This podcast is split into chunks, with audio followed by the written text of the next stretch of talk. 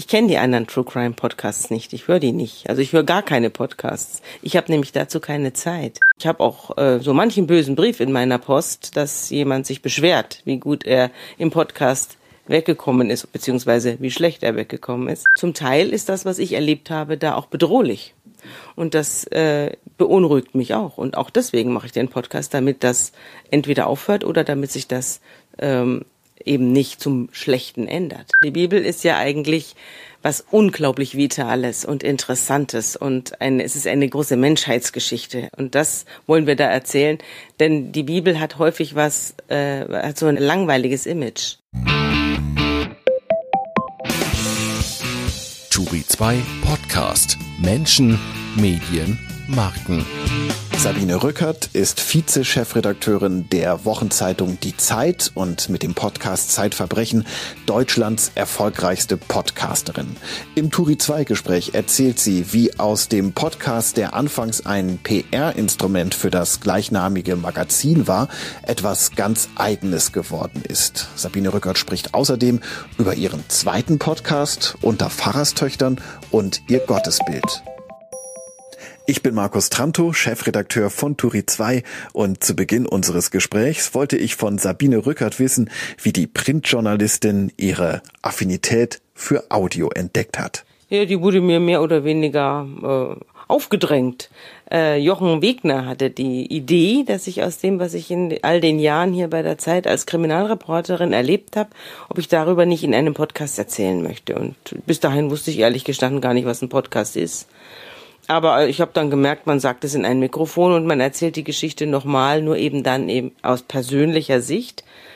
Natürlich mit den Kriterien, die für ein für einen äh, Artikel auch gelten. Es muss also alles zutreffen, was da drin vorkommt. Aber ich kann eben die ganze Sache mit meinen persönlichen Meinungen und meinen und den Hintergründen, die man in den Text nicht reinschreibt, kann man das nochmal äh, ganz neu erzählen. Und das habe hab ich dann getan und habe dann äh, Andreas Sendker gebeten, als äh, Sparringspartner, als Moderator dazuzukommen, damit ich nicht so allein vor einem Mikrofon sitze. Und dann hat es funktioniert. Und dass es so funktionieren würde, das, damit habe ich nicht gerechnet. Der Erfolg ist ja schon äh, beachtlich. Ähm, was fasziniert Sie persönlich am Bösen, dass Sie da einen Podcast draus gemacht haben?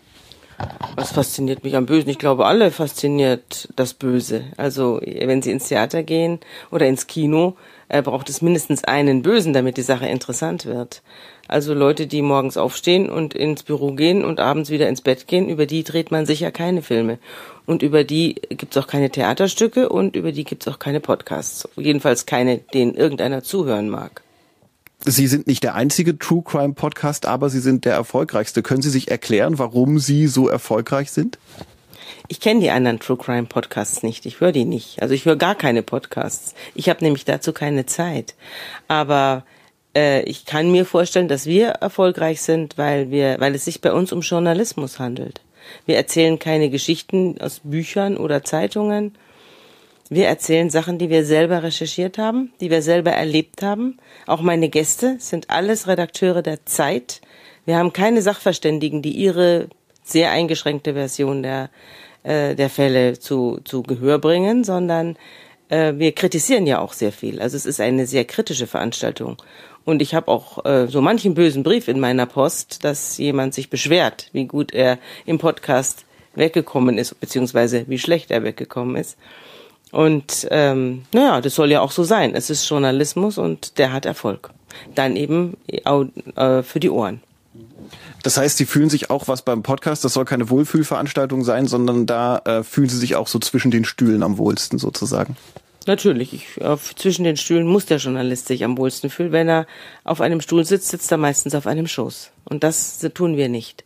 Und wir haben in unserem Podcast auch eine Dimension, glaube ich. Also wir haben eine politische Dimension. Wir haben zum Beispiel auch an Weihnachten einen Podcast gebracht über den Anschlag auf den Weihnachtsmarkt. Wir haben jetzt aktuell einen Podcast laufen über Karadzic. Wie kommt ein Psychiater und Ehetherapeut dazu, äh, zum Schlechter von Bosnien zu werden? Solche Sachen. Und die sind, die gehen weit über die kleine Gruselgeschichte äh, Mord, äh, unerklärter Mord am Fuße der Treppe hinaus. Ähm, ganz spannend, dass Sie tatsächlich diese zeitgeschichtlichen Ereignisse, die tatsächlich auch Weltgeschichte teilweise geschrieben haben, jetzt auch mit in so einen Crime-Podcast nehmen. Das hat mich als Hörer äh, zuerst einmal ein bisschen irritiert. Äh, warum diese zusätzliche politische Dimension, die Sie da reinbringen? weil Verbrechen viele Gesichter hat. Und Verbrechen ist nicht das private Verbrechen von einem Mann an seiner Frau oder von einer Frau an ihrem Kind, sondern äh, Verbrechen hat sehr viele Gesichter und diese Gesichter will der Podcast abbilden.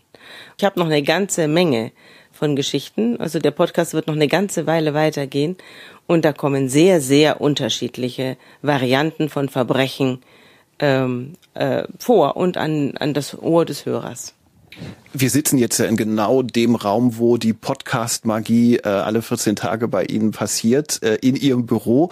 Ähm, wie lange dauert es von der Idee zum Podcast bis zur Produktion? Wie viel Zeit steckt in so einem Podcast, der immer bei Ihnen um und bei eine Stunde, mal ein bisschen länger, mal ein bisschen kürzer ist dann für die Hörer? Also der Podcast selber ist eins zu eins aufgenommen. Die Aufnahme dauert so lange wie die Sendung. Es werden dann noch ein paar Husterer rausgeschnitten und wenn Gäste dabei sind, noch ein paar Äs und Ös. Aber sonst, also wenn wir zu zweit sind, ist die, ist die Sende- und die Aufnahmezeit äh, eins zu eins. Wir schneiden so gut wie nichts und wir haben, bereiten uns nicht vor. Es sind alles Stehgreifaufnahmen. Das will ich auch. Ich möchte nicht, dass es irgendwie abgelesen wirkt. Ich habe ja Akten dabei, ganz oft, aus denen ich dann auch vorlese. Das bereite ich natürlich vor. Ich habe die Fälle im Kopf. Ich lese sie mir auch nochmal durch. Es, jeder Fall ist ja mal ein Artikel gewesen. Die lese ich mir nochmal durch. Andreas kennt nur den Artikel. Und ich kenne den Artikel natürlich auch. Den habe ich ja selber geschrieben in der Regel. Und dann äh, noch die Akten und die Hintergründe. Und die erzähle ich dann zusätzlich. Und Andreas ist so halb im Bilde, aber eben nicht ganz, so dass er interessante Fragen stellen kann. So, das ist unser Konzept und die Vorbereitung dauert je nach Länge. Also wenn ich einen mehrteiligen Fall habe, dann dauert es ein bisschen länger, weil ich muss mich dann nochmal durch die Akten lesen und muss auch überlegen, was lese ich vor. Und äh, wenn es wenn es kürzere Fälle sind, dann dauert es nicht nicht besonders lang. Und ich suche dann eben immer, wir nehmen mehrere Podcasts in der Regel auf einmal auf und ich suche dann immer eine Mischung aus. Also ich lade die Gäste ein, ich bestimme, ähm, wer kommt, mit welchem Stück und, äh, und damit die Mischung stimmt. Also die Mischung muss immer, es muss immer überraschend sein. Man darf nie äh, sich sicher sein, dass man jetzt alles gehört hat. Man hat noch lange nicht alles gehört wie viel von Ihrer Arbeitszeit, Sie sind ja im Hauptberuf äh, Vize-Chefredakteurin der Zeit und da auch im Tagesgeschäft total eingebunden, wie viel Ihrer Arbeitszeit geht für diesen Podcast drauf? Also ich habe ja zwei Podcasts, den äh, Zeitverbrechen-Podcast und den Podcast unter Pfarrerstöchtern, den ich mit meiner Schwester mache. Den mache ich nur am Wochenende. Also da, da der, den muss ich ganz rausnehmen aus meiner Arbeitszeit. Zeitverbrechen ähm, da ist, kommt es darauf an, welche Fälle wir machen. Manchmal, wenn ich mehrere Sendungen für einen Fall brauche, dann dauert die Vorbereitungszeit etwas länger, weil der Fall in der Regel komplexer ist. Bei, bei normalen Fällen mit einer Sendung, ähm, naja, was, was werde ich da brauchen? Ich schaue halt hin und wieder mal, wenn hier Zeit ist, hole ich mir die Akte raus und schaue rein und überlege mir, ob ich was draus vorlese und wenn ja, was. Ja, das ist so die also ich mache das immer so, wenn gerade Lücken sind, im, in mittags oder nachmittags, wenn gerade keiner im Zimmer ist oder niemand was will. Mittwochs ist bei uns der ruhige Tag. Da haben wir am, am Dienstag die Zeitung produziert und da mittwochs äh, schaue ich es mir meistens an. Sie haben dazu ja auch noch das äh, Zeitverbrechen-Magazin, das Sie auch auf dem Schoß liegen haben. Ähm, das haben Sie gegründet und der Podcast ist in dem Fahrwasser sozusagen ja. entstanden der, das Zeitverbrechensmagazin ist das eigentliche. Also die, dieses Magazin äh, habe ich mir gedacht, mache ich mal, weil äh, ich ja sehr, sehr viele Einfälle dazu habe zum Verbrechen und auch sehr viel dazu geschrieben habe und sehr viel darüber weiß. Und die Idee war eigentlich am Anfang, dass ich äh, alte Geschichten, die in der Zeit erschienen sind, meine oder aber auch die von anderen, nochmal nachdrucke. Die sind zum Teil extrem gut und wahnsinnig spannend und es ist richtig schade, dass man die nur einmal liest. Und dann haben wir beschlossen, wir äh, drucken die nochmal nach und erzählen weiter, wie es weiterging. Da nehmen die, die ähm, Schicksale der Leute ja nochmal eine ganz interessante Wendung in vielen Fällen. Und die haben wir nochmal recherchiert und weitererzählt. Und so war das, ja, so war der Anfang. Und inzwischen äh, gibt es immer, also in jeder, in jedem Heft gibt es nacherzählte Geschichten, die dann weitererzählt werden, aber wir, wir haben auch immer mehr neue. Also äh, jetzt in letzter Zeit kommen immer mehr neue, neu recherchierte und nur für das Magazin recherchierte Geschichten dazu und Interviews, die nur für das Magazin geführt werden. Ist denn der Podcast im Prinzip sowas wie ein PR-Instrument für das Magazin? Am Anfang, das war die, deswegen habe ich es auch nur gemacht, äh, war es ein PR-Instrument. Ich habe gedacht, ich gehe in den Podcast und damit die Leute erfahren, dass es das Magazin gibt. Aber inzwischen hat sich der Podcast so verselbstständigt, dass das quasi ein zweites Produkt ist. Also Magazin und Podcast sind Geschwister. Sie sind in, in ganz geringer Menge deckungsgleich. Also manche Geschichten, die ich im Podcast habe, habe ich auch im Magazin. Aber das Allermeiste ist unterschiedlich. Und äh, es ist auch so, dass das Magazin sich ausschließlich mit Deutschland beschäftigt, während wir im Podcast ja auch äh, also aus aller Welt, also Geschichten aus aller Welt präsentieren, die die die ähm, Korrespondenten zum Teil auch erlebt haben aus Indien. Demnächst haben wir was aus Russland äh, oder eben jetzt im Moment äh, Bosnien. Welche Geschichten laufen denn von den Abrufzahlen? Interessieren Sie sich dafür überhaupt, wie viele Leute zuhören? Welche Geschichten laufen da besonders gut? Sind das die ganz gruseligen Geschichten, wo es dann auch äh, mir dann zum Hören auch schwerfällt, wenn es zum Beispiel um Kinder geht oder so, da höre ich am liebsten weg, ähm, die da missbraucht oder verstümmelt oder misshandelt werden. Das finde ich immer ganz gruselig. Was, was, was wird mehr gehört? Ich äh, schaue mir das natürlich an, was die Abrufzahlen angeht, und es sind, es sind fast alle sehr hoch. Es gibt ganz wenige, äh, eigentlich gar keinen Ausreißer nach unten.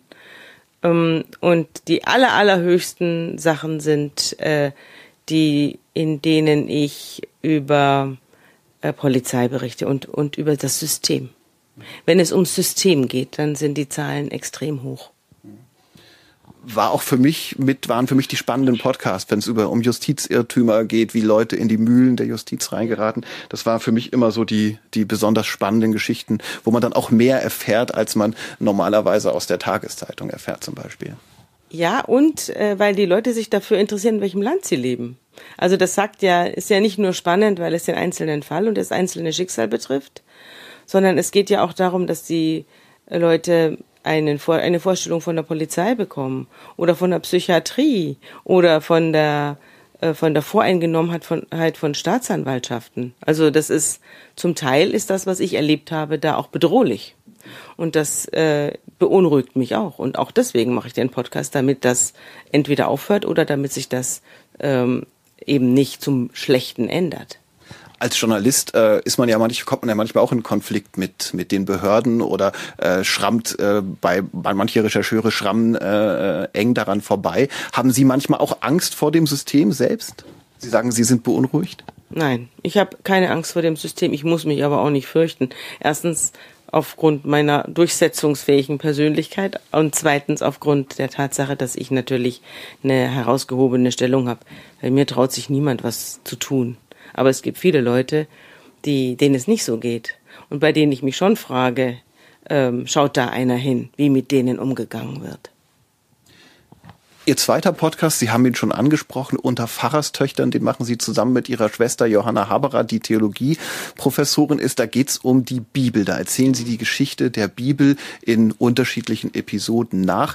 Ähm, was ich ganz spannend finde, ich habe erst gedacht, das sei was ganz anderes als Crime, aber äh, ist es ja im Prinzip nicht, weil es ist letztendlich wie äh, Zeitverbrechen, nur biblische Geschichten, wo auch viel Sex und Crime dabei ist.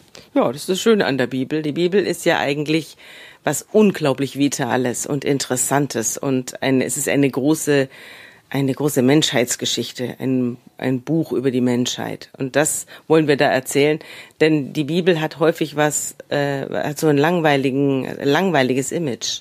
Und es liegt auch an diesem ganzen Verkündigungsgottesdienst, den wir haben. Die Kirchen haben die Bibel einfach auch verlangweilt, das muss man sagen. Und es geht immer so aus, dass Gott am Schluss recht hat, aber es stimmt nicht. Es stimmt nicht. Äh, Gott ist in der Bibel deutlich differenzierter dargestellt oder deutlich fragwürdiger dargestellt, als wir ihn jeden Sonntag gepredigt kriegen. Und das ist eine sehr interessante Beobachtung. Und wir fragen uns schon lange, äh, ob man das nicht einfach mal auch zum Thema machen soll. wie Gott mit den Menschen umgeht und ähm, wie die Menschen mit ihm umgehen und dass das ein Kampf ist. Das ist nicht äh, Vater und Kind, sondern Gott hat auch böse Seiten, dunkle Seiten, fragwürdige Seiten. Und die erleben wir doch auch, wenn es ihn überhaupt gibt. Aber die Frage stellen wir gar nicht im Podcast. Im Gegenteil, wir sagen, uns ist es egal, ob es Gott gibt, wir erzählen die Geschichten, die es über Gott gibt, als literarische Figur. Das ist das. Sie machen immer so einen Disclaimer. Sie wollen niemanden den Kindheitsglauben rauben. Sie wollen niemanden missionieren. Wie ist es mit Ihrem persönlichen Glauben eigentlich? Glauben Sie an den Gott, den Sie so äh, kritisch betrachten, da eigentlich noch? Auf jeden Fall interessiere ich mich für ihn. Ähm, ob ich an ihn glaube, das wechselt. Manchmal glaube ich an ihn, äh, bin mir sogar ziemlich sicher. Und manchmal denke ich mir, das kann ja wohl nicht sein. Äh, das ist eine ganz leere Veranstaltung, dieses Weltall. Es wechselt. Aber ich glaube, dass es auf jeden Fall eine sehr interessante Figur ist, dieser Gott. Ob es ein riesiger Computer ist, der uns steuert, also eine äh, jetzt vielleicht von auch schon so weit, dass er von allen digitalen Materialien abgelöst ist, oder äh, ob es eine eine wirkliches Individuum ist, das einfach nur äh, so äh, uns äh, intellektuell so überlegen ist, dass wir es nicht begreifen können weiß ich nicht, vielleicht ist auch gar nichts und es ist wirklich tatsächlich nur alles ein großer Zufall. Dann haben wir aber immerhin gute Geschichten gehört. Das ist in der Tat so. Das zeigen Sie in dem Podcast ja auch immer. Und schuld daran, dass Sie das machen, ist im Prinzip Jan Böhmermann, wenn ich das richtig verstanden habe, oder? Ja, das stimmt. Ich war in, in seiner Sendung wegen des äh, Kriminalmagazins und wegen des Podcasts auch. Und da haben wir uns unterhalten und da habe ich eine Geschichte erzählt, die gerade in dem aktuellen Kriminalmagazin vorkam. Die hatte ich vor ich glaube, 25 Jahren geschrieben. Und das handelte von einem Pastor, der seine, seine Konfirmanten vergewaltigt. Und äh, da, diese, diese Geschichte hieß Der verlorene Hirte. Und da habe ich ihn gefragt, ob er diesen Witz versteht. Es gibt ja im Neuen Testament das Gleichnis vom verlorenen Schaf. Aber hier war eben der Hirte verloren gegangen. Und deswegen habe ich ihn gefragt, ob er den Witz versteht. Und dann hat er gesagt, nö, er habe mit dieser Materie nichts zu tun. Und dann habe ich äh, gesagt, ich werde wohl mal einen Bibelpodcast machen müssen. Und daran habe ich mich gehalten. Ich hoffe, er hört zu und lernt was. Für mich kann ich sagen, ich lerne immer mal wieder was, knüpft so ein bisschen an die Geschichten, die man aus der Kindheit kennt, an und äh, vertieft die dann, eröffnet nochmal neue Horizonte. Ähm, wie ist die Resonanz? Ist die vergleichbar mit Zeitverbrechen oder ist es äh, von den Abrufzahlen dann doch eine andere Liga sozusagen? Naja, wir sind auf den Charts, in iTunes-Charts immer dabei. Also in den ersten, kommt drauf an, wenn es neu wird, dann rutscht es hoch unter die ersten zehn und dann sinkt es wieder ein bisschen runter. Also wie das halt so ist. Aber es hängt, reicht natürlich von den Abrufzahlen bei weitem nicht an Kriminal, ans Kriminalpodcast heran. Aber es ist ja auch, es gibt ja auch erst sechs Sendungen. Also beim Kriminalpodcast waren wir zu diesem Zeitpunkt soweit ich mich entsinne, noch unter den Zahlen äh, des, der Pfarrerstöchter. Wir haben auch klein angefangen. Die Pfarrerstöchter haben Sie schon erzählt, machen Sie in Ihrer Freizeit. Äh, wie wichtig ist Ihnen, dass das dann auch wirklich viele, viele Hörer äh, hören? Wie wichtig ist Ihnen Resonanz, Feedback der Leute? Ja, schon. Sonst würde ich es ja nicht machen. Also wenn mir die Resonanz egal wäre, dann, äh, dann bräuchte ich das nicht machen. Jede öffentliche, äh, jedes öffentliche Engagement will Resonanz. Aber es ist, ich erwarte jetzt nicht, dass jetzt alle Leute die Pfarrerstöchter hören. Also es sollten schon Leute sein, ich glaube auch, dass wir ein Ausschlusskriterium haben. Es müssen schon Leute sein, die sich für irgendwie für transzendente Themen interessieren, für Spiritualität interessieren, vielleicht auch einfach nur für die Geschichte interessieren oder Antike interessieren, denn darum geht's ja auch. Und äh, für alte Schriften interessieren und wie man die heute lesen könnte und was die heute mit uns zu tun haben. Das, das muss schon da sein. Also es muss ein gewisses Interesse an der Allgemeinheit da sein oder an, an einem äh, Raum, der größer ist als ich selbst. Wenn wir jetzt noch mal ein bisschen fachjournalistisch werden, Turi 2 ist ja ein Mediendienst und wenn wir dann mal so auf die wirtschaftliche Perspektive gucken, ähm, bei Zeitverbrechen verstehe ich, das ist äh, ein PR-Instrument für das Magazin. Sie sagen, das Magazin, das läuft super. Ähm, das heißt, das hilft sich wahrscheinlich auch gegenseitig. Ähm, aber wenn man jetzt überlegt, der Podcast an sich verdient ja kein Geld, ne? weder die Pfarrerstöchter noch die noch äh, der Verbrechen-Podcast. Wir sind frei, also man kann uns frei hören aber wir haben natürlich Werbung geschaltet. Und vor allen Dingen Eigenwerbung für das Magazin ganz viel. Ab und zu ist ein Werbepartner dabei, aber auch nicht immer. Nee, aber immer, immer häufiger. Also bei, bei der, der, der Verbrechenspodcast, da, dass das Magazin jedes Mal beworben wird, darauf bestehe ich. Das ist meine, meine Voraussetzung. Also wenn das Magazin nicht mehr beworben würde, dann würde ich auch den Podcast nicht mehr machen. Äh, aber wir haben fast immer einen, einen, einen Werbepartner da und der zahlt Geld. Ich weiß nicht wie viel, interessiert mich auch nicht. Aber ich weiß, dass der Podcast sich rechnet. Und das Magazin rechnet sich auch. Also insofern bin ich zufrieden. Und bei den Pfarrers, Pfarrerstöchtern wird es hoffentlich auch bald sein. Welche Perspektiven sehen Sie denn für äh, das, das Genre Podcast generell? Es gibt ja inzwischen auch Paid-Podcasts, die hinter einer Paywall stehen.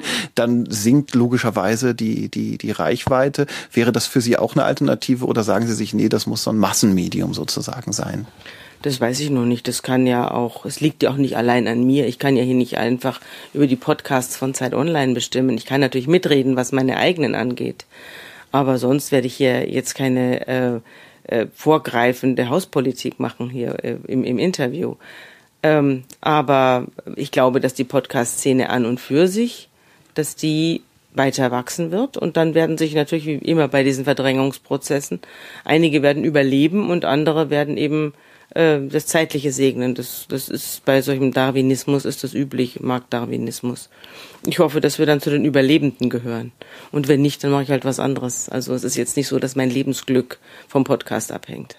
Aber wenn man jetzt so den Spaßfaktor, den so ein, den der Podcast und dann auch die Reichweite, die damit äh, verbunden ist, vielleicht in Betracht zieht, ist das schon vermutlich eine der Dinge, das merkt man Ihnen aber, wenn Sie drüber erzählen, wenn Sie auch thematisch werden, besonders an, das ist schon ein Ding, was Ihnen richtig Spaß macht, oder?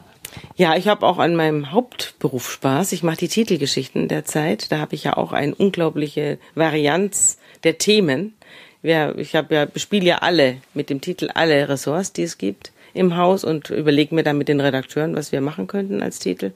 Das macht auch Spaß, aber ich habe natürlich in dem was der, was der Podcast und das Magazin macht totale Freiheit. Da redet mir niemand rein und es ist auch, ich muss mich auch an keinerlei Gesetze halten. Wenn natürlich die Sache dann irgendwann nicht mehr äh, tragbar ist finanziell, dann, äh, dann müssen wir es natürlich auch wieder sein lassen.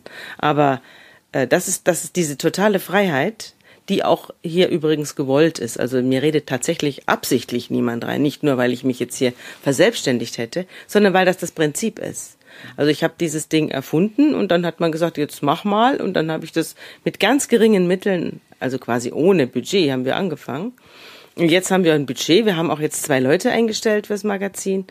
Äh, Stefan Lebert und ich, wir machen das gemeinsam, äh, das Magazin. Und jetzt haben, kam noch Daniel Müller dazu und Lisa Brockmeier als äh, Organisatorin, die verbindet jetzt äh, das Magazin mit dem mit dem Podcast und andersherum würde ich sagen. Es ist nicht so, dass ich Freiheit habe und Spaß dran und äh, weil es so erfolgreich ist, sondern andersrum. Es ist erfolgreich, weil es äh, frei ist und weil es modern ist und weil wir Spaß dran haben. Und der Spaß, wenn man den verliert, dann äh, ist auch das Produkt tot. Davon bin ich zutiefst überzeugt. Sabine Rückert, vielen Dank für das Gespräch. Bitte sehr. Turi 2 Podcast. Abonnieren Sie uns unter turi2.de slash podcast sowie bei Spotify, iTunes und Deezer.